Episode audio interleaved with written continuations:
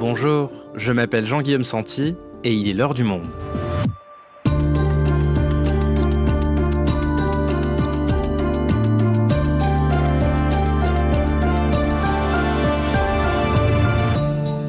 Aujourd'hui, ce devait être une guerre éclair et Kiev devait tomber en trois jours selon le plan russe.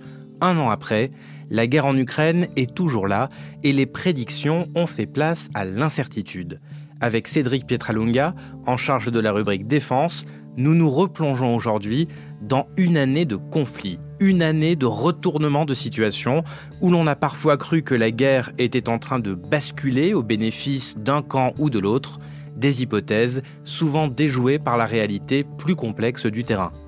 Comprendre un an de guerre en Ukraine, un épisode écrit par Adèle Ponticelli, réalisation Quentin Tenot.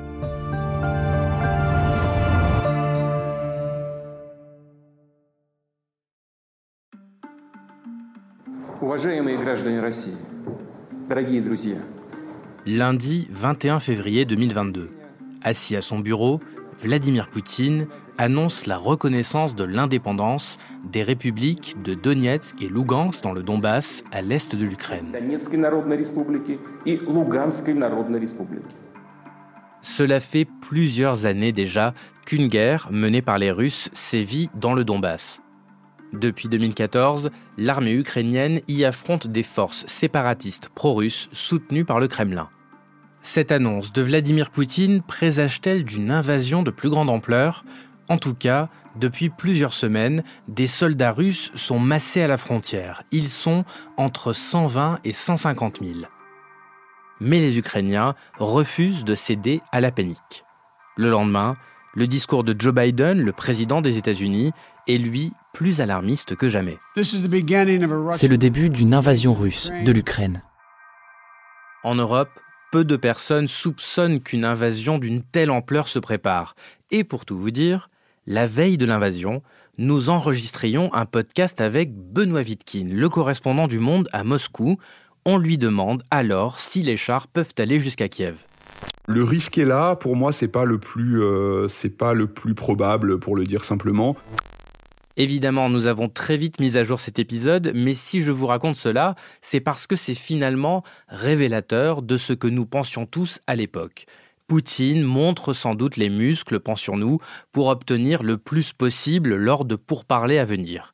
Et nous n'étions pas les seuls à parier sur cette hypothèse, puisque c'était également celle des services de renseignement européens, n'est-ce pas Cédric? Tout à fait.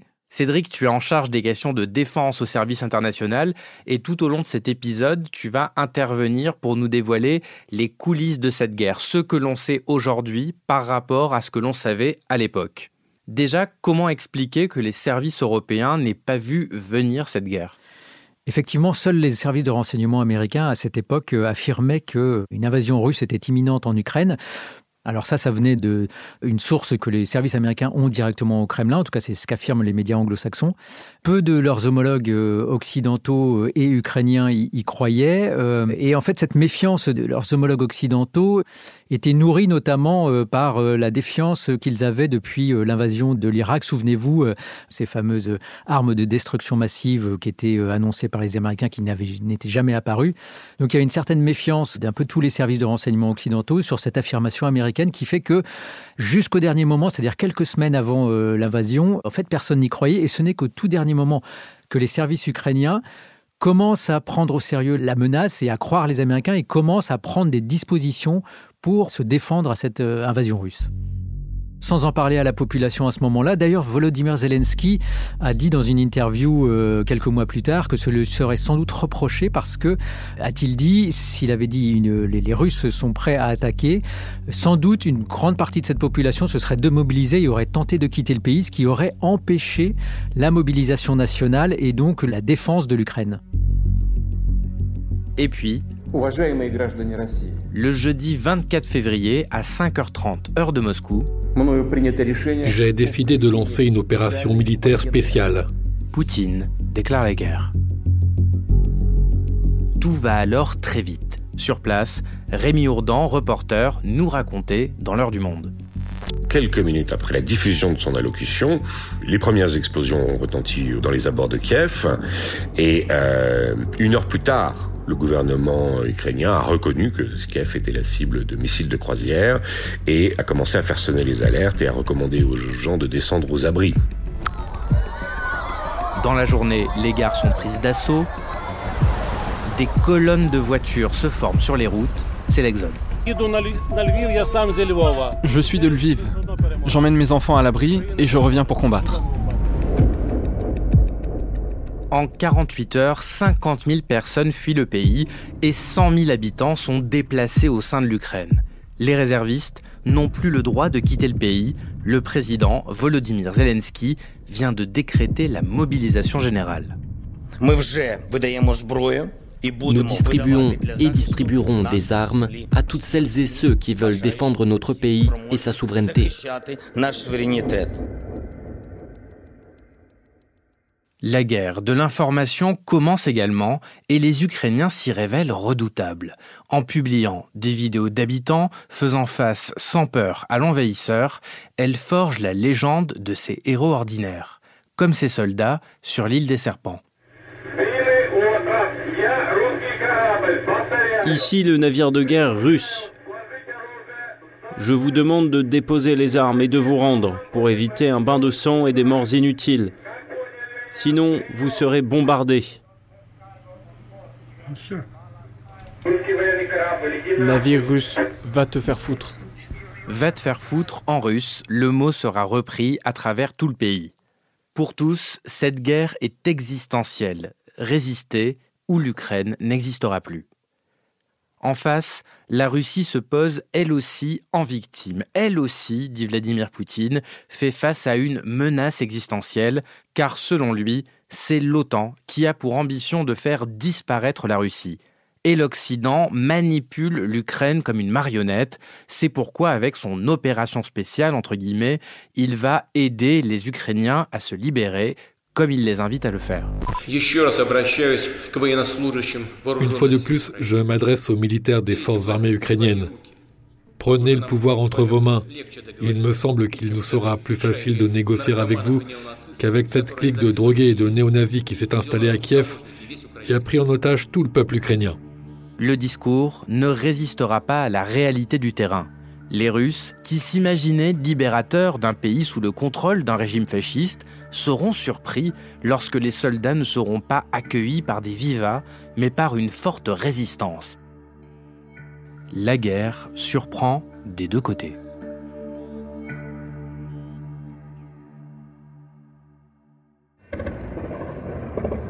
Ce vendredi 25 février, la bataille de Kiev commence les rumeurs annoncent la chute imminente de la capitale, ce ne serait qu'une question de jour. Volodymyr Zelensky affirme même que selon ses renseignements, Moscou a fait de lui la cible numéro 1 et sa famille la cible numéro 2. Alors, les États-Unis lui proposent de l'exfiltrer. Cédric, on sait aujourd'hui que cette menace, était bien réelle. Alors effectivement, les services de renseignement américains ont, affirmé qu'il y avait en fait plusieurs équipes de Russes infiltrées euh, dans Kiev, services spéciaux, euh, services secrets, qui étaient chargés d'éliminer euh, Volodymyr Zelensky. C'est pour ça que dans les premiers jours de la guerre, d'ailleurs, Volodymyr Zelensky ne quittait pas sa présidence et était protégé 24 heures sur 24. Mais Zelensky refuse l'offre américaine avec une formule qui deviendra célèbre C'est ici qu'est le combat, j'ai besoin de munitions, pas d'un taxi. Et la nuit du 25 février, il marque les esprits en tournant cette vidéo. Il est dans la rue, à Kiev, entouré de ses hommes qu'il présente un à un. Et lui. Il fait ainsi la démonstration au monde et à son peuple qu'il ne se cache pas et qu'il n'a pas peur. Zelensky fait le choix de la résistance intérieure. Il endosse le costume de l'homme providentiel et donne le ton de la communication ukrainienne. Des vidéos quotidiennes qu'il semble filmer lui-même, jouant la proximité et reprenant les codes des réseaux sociaux. Un contre-pied aux images de Vladimir Poutine, solennel, qui fait des discours en costume derrière un bureau ou des réunions autour d'une grande table le séparant de plusieurs mètres de ses conseillers. À l'ouest, la sidération cède la place à la peur. Car l'annonce d'un soutien militaire à l'Ukraine par les États-Unis et l'Union européenne fait réagir la Russie. Le 27 février, Vladimir Poutine brandit la menace nucléaire. J'ordonne au ministre de la Défense et au chef d'état-major général de mettre les forces de dissuasion de l'armée russe en alerte maximale.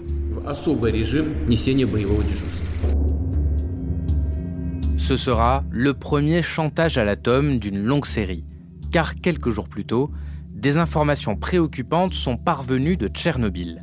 Dès le premier jour de l'invasion, les forces russes ont pris le contrôle de la centrale, ravivant le souvenir de l'explosion du réacteur numéro 4 qui avait alors entraîné une catastrophe nucléaire sans précédent en 1986.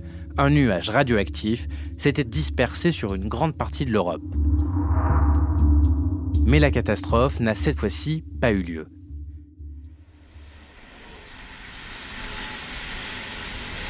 Pendant ce temps, la bataille cruciale se joue, elle, aux abords de Kiev.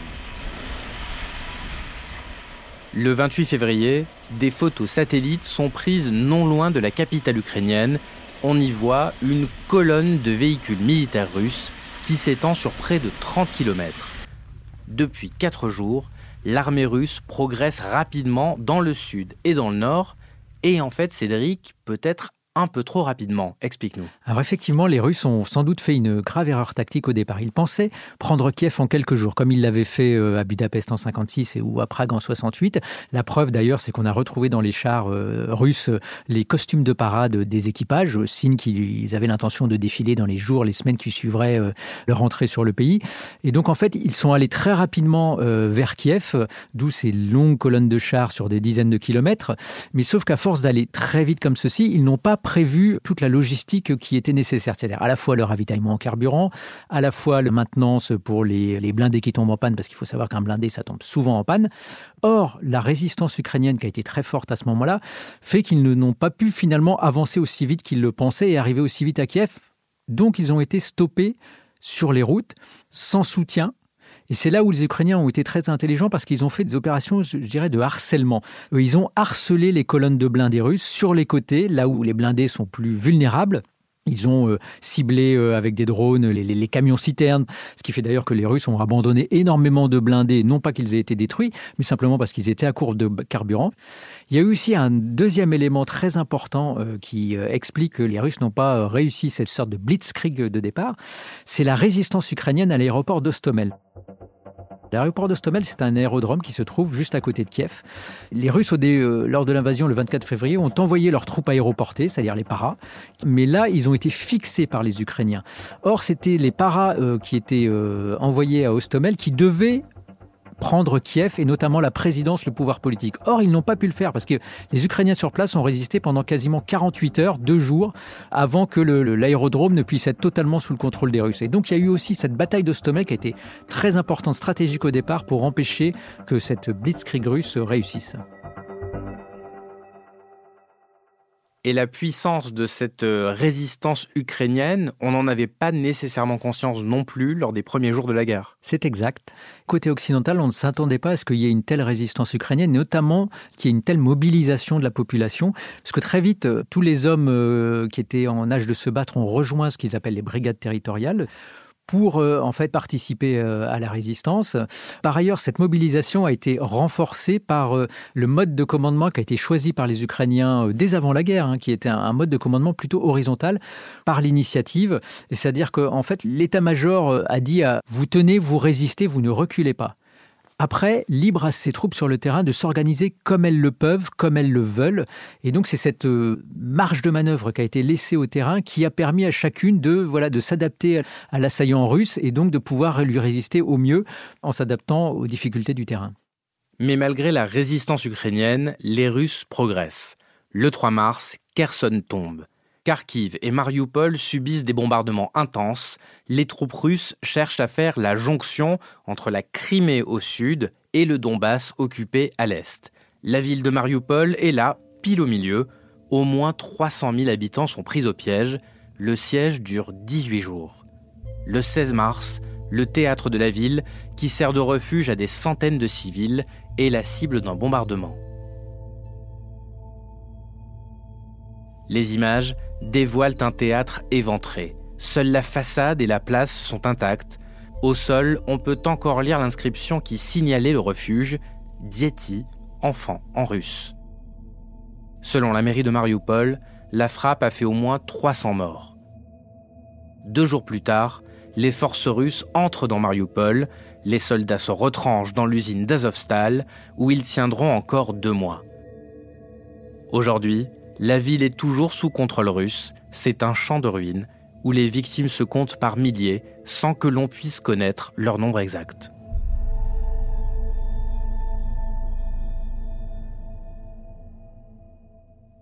Et puis, le 30 mars, événement inattendu, l'armée russe se retire des environs de Kiev. L'offensive éclair de la deuxième armée du monde a échoué. Kiev n'est pas tombé et les Occidentaux se rendent compte qu'ils ont surestimé l'ours russe, Cédric.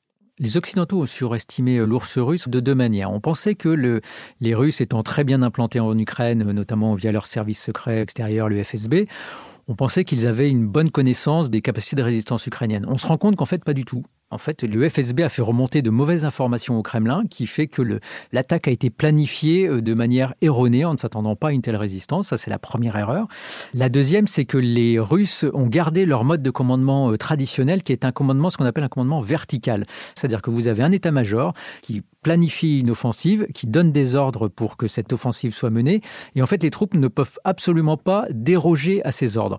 Et donc, cela explique qu'au début du conflit, vous ayez eu ces colonnes de chars comme ça, qui soient arrêtées en plein milieu de la campagne et donc vulnérables, simplement parce que les équipages attendaient les ordres.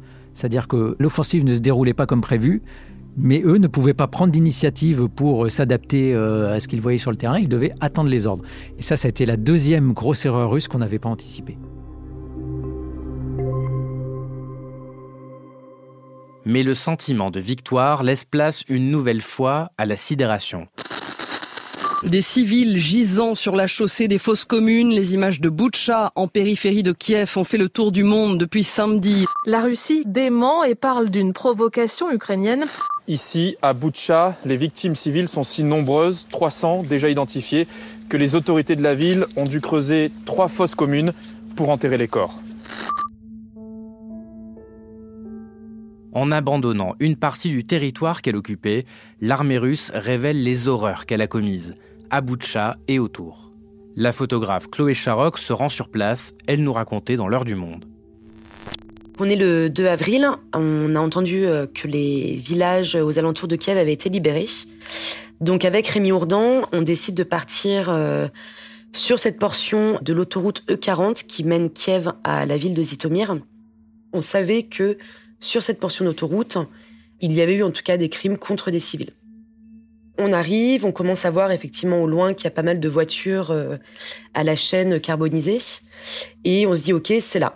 Euh, moi, je savais pas très bien à quoi m'attendre. Là, me dit, ah tiens, un corps. Et donc là, on regarde, effectivement, il y avait un premier corps euh, allongé face contre terre sur la route.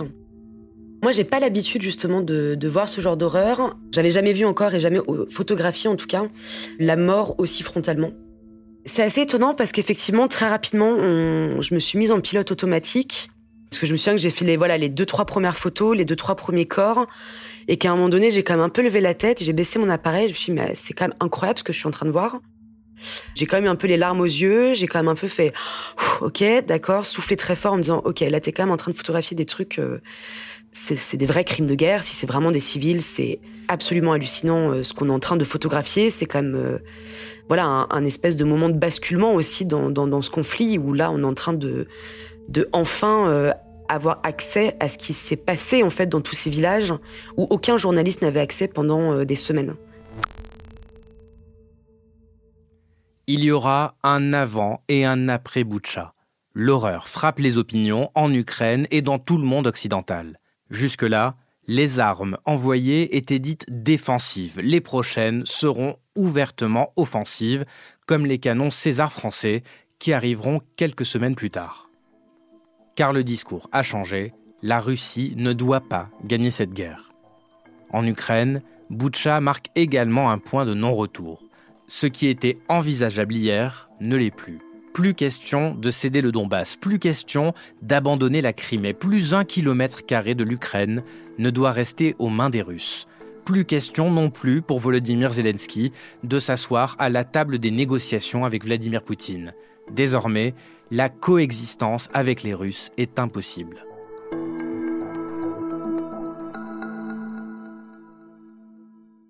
Du printemps au début de l'été, la Russie reste à l'initiative. Repliée dans le Donbass, l'armée russe conquiert les villes de Severodonetsk et Lysychansk. Les Occidentaux craignent qu'elle perce le front et disloque le dispositif militaire ukrainien, ce qui leur ouvrirait la voie vers de nouvelles conquêtes territoriales. Alors, ils accélèrent l'aide militaire. En juin, les premiers lance-roquettes IMAR américains arrivent sur le champ de bataille. Et le front se fige. La fin de l'été est synonyme d'attente et de crainte d'enlisement. Et puis, le 29 août, Kiev reprend l'initiative. Lentement, l'armée ukrainienne progresse dans la région de Kherson au sud, et puis au nord-est, tout s'accélère. La percée est fulgurante dans la région de Kharkiv, où les troupes ukrainiennes reprennent 12 000 km. La contre-offensive a été finement préparée, Cédric. Au moment où, ils sont au plus mal dans le Donbass, où Sieverodonetsk et Lysychansk sont en passe de tomber, les Ukrainiens font savoir par différents canaux qu'ils préparent une contre-offensive totalement à l'autre bout du front, euh, dans le sud à Kherson. Pourquoi? Tout simplement pour en fait inciter, obliger les Russes à déplacer leurs troupes en préparation de cette éventuelle contre-offensive. Donc ça, ça a permis de desserrer l'étau au début de l'été autour du Donbass et notamment de Severodonetsk et Lysychansk. Alors finalement, cette contre-offensive ukrainienne interviendra à la fin de l'été, euh, donc à Kherson, mais en fait, elle a été menée de manière euh, totalement différente de celle qui arrivera ensuite à Kharkiv. À Kherson, les Ukrainiens sont avancés lentement, progressivement, en frappant au-delà des lignes russes pour couper l'approvisionnement euh, du front russe. Et en fait, ont attendu que les troupes russes en fait soient euh, à court de munitions, à court de carburant, à court de vivres, et que le fruit tombe mûr de l'arbre tout seul. Et puis, en même temps qu'ils menaient cette contre-offensive très progressive dans le sud à Kherson, ils ont par surprise lancé une autre contre-offensive à Kharkiv. Les Russes ne s'attendaient pas du tout à ce qu'il y ait une autre offensive au nord du pays. Donc, ils ont attaqué par surprise, très vite, en envoyant euh, des troupes mobiles euh, derrière les lignes russes. C'était une prise de risque énorme des Ukrainiens. C'est-à-dire qu'ils ils ont enfoncé les lignes russes en laissant des troupes russes derrière elles. Mais ils ont joué sur cet effet de dislocation qui fait qu'en fait, les Russes ont pris peur ne sachant pas ce qui se passait et donc sont eux-mêmes partis en retraite très vite. Et donc il y a eu une cavalcade comme ça pendant quelques jours où les Ukrainiens ont avancé de dizaines de kilomètres par jour et ont réussi à totalement disloquer la ligne russe qui a dû en fait se retrancher beaucoup plus loin derrière une rivière qui s'appelle la rivière Oxil avant de pouvoir arrêter les Ukrainiens. C'est ce moment-là, où l'armée russe est mal en point dans l'Est, que Vladimir Poutine choisit pour relancer la menace nucléaire. Si l'intégrité territoriale de notre pays est menacée, nous utiliserons, c'est certain, tous les moyens à notre disposition pour protéger la Russie et notre peuple. Ce n'est pas du bluff. Une frappe nucléaire tactique pourrait permettre de reprendre l'avantage. On sait aujourd'hui que cette hypothèse a été, Cédric, très prise au sérieux par l'Occident. Oui, tout à fait. Même si elle n'aurait rien changé au cours de la guerre, parce que le front, faut pas oublier, c'est 1300 km. Donc c'est pas parce qu'à un endroit vous arrivez à stopper par une frappe nucléaire tactique que euh, ça change quelque chose à côté. Néanmoins, cette hypothèse a été prise très au sérieux parce que euh, Vladimir Poutine, depuis le début de ce conflit, a totalement brouillé la doctrine russe en matière d'usage nucléaire. Jusqu'ici, la doctrine nucléaire russe était connue, c'était que les Russes n'utiliseraient l'arme nucléaire uniquement si leurs intérêts vitaux étaient en jeu c'est-à-dire s'il y avait une attaque sur leur sol et que ce n'était pas une attaque en première intention, c'est-à-dire que dans la doctrine russe, il n'attaque pas en premier. Or, en disant cela, en disant qu'il était prêt à utiliser l'arme nucléaire, Vladimir Poutine change les règles du jeu. Il ne faut pas oublier non plus que la Russie a annexé euh, les territoires euh, qu'il a envahis, notamment euh, le Donbass, qui ont été donc rattachés à la Russie. Donc dans le discours russe, on peut estimer que en fait, ces territoires font aujourd'hui partie du territoire russe. Donc formellement, Vladimir Poutine peut estimer qu'il peut user d'armes nucléaires. Néanmoins, ce que disent les services de renseignement occidentaux, c'est que eux n'ont jamais vu à aucun moment des préparatifs de frappe nucléaire de la part des Russes, parce que c'est quelque chose qu'on voit avec les images satellites, ce qui se passe sur les aéroports, les forces stratégiques, comment elles sont disposées. Et eux disent à chaque fois qu'il y a eu un discours de Vladimir Poutine brandissant la menace nucléaire, les services de renseignement disent nous, on ne voit rien sur le terrain. Après neuf mois d'occupation russe, le 11 novembre, la ville de Kherson est libérée. Rémi Ourdan est sur place, installé dans sa voiture au pied d'une antenne pour avoir un peu de réseau. Il nous racontait dans l'heure du monde ces moments particuliers pour les soldats et la population. Les soldats sont habitués à être un peu applaudis, congratulés euh, euh, en libérant euh, des villes et des villages, mais Là, ça avait une intensité vraiment particulière, c'est-à-dire que les jeunes filles se jetaient dans leurs bras, les grands-mères voulaient les toucher, euh, tout le monde voulait leur dédicace. Euh, enfin, c'était c'était une ambiance. Euh, il y a des gens qui étaient en transe, qui pleuraient. Ça avait une intensité particulière, vraiment très forte, et on a vu ces soldats parfois émus, voire un peu ébranlés par l'intensité de cet accueil.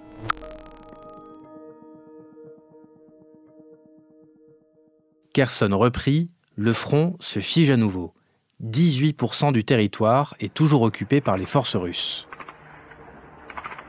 Mais une autre bataille a déjà commencé. Le 10 octobre, des frappes russes s'abattent sur Kiev. D'autres suivent, quotidiennes, à travers tout le pays. Elles visent les infrastructures civiles et tout le réseau électrique. Les Russes cherchent à plonger la population dans le noir et dans le froid, pour saper le moral et surtout gagner du temps. Ce temps précieux doit permettre à l'armée russe de reconstituer ses troupes perdues lors de la première offensive. Car ce que je ne vous ai pas dit, c'est qu'en septembre, Vladimir Poutine a décrété une mobilisation partielle. Il serait depuis au moins 300 000 hommes à avoir rejoint les rangs de l'armée russe, sans compter les supplétifs recrutés dans les prisons pour intégrer le groupe Wagner et renforcer le front. Notamment à Bakhmut dans le Donbass où les combats se concentrent et s'intensifient et où, semble-t-il, l'armée russe a aujourd'hui repris l'initiative. Après un an de guerre, le bilan est lourd des deux côtés. Aucun chiffre officiel n'est donné, mais d'après les militaires occidentaux, les forces russes ont enregistré près de 200 000 tués et blessés sur le champ de bataille.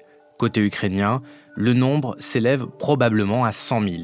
Et l'ONU a recensé près de 7200 civils tués, dont 460 enfants, un nombre qui serait largement sous-estimé.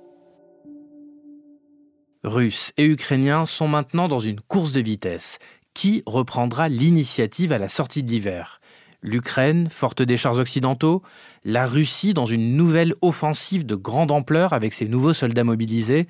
Une telle initiative interviendra-t-elle avant le printemps? Nous, Cédric, en tout cas, on ne se risque plus à faire des prévisions. Non, effectivement, il ne faut jamais oublier, une guerre, ce n'est pas linéaire. Merci Cédric. Merci.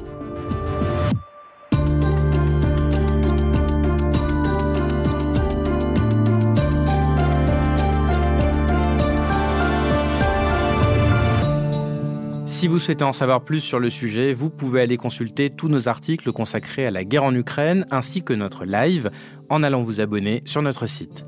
C'est la fin de L'heure du monde, le podcast quotidien d'actualité proposé par le journal Le Monde et Spotify. Pour ne rater aucun épisode, vous pouvez vous abonner gratuitement au podcast sur Spotify ou nous retrouver chaque jour sur le site et l'application lemonde.fr. Si vous avez des remarques, suggestions ou critiques, n'hésitez pas à nous envoyer un email à l'heure du monde lemonde.fr. L'heure du monde est publiée tous les matins, du lundi au vendredi. On se retrouve donc très vite. À bientôt.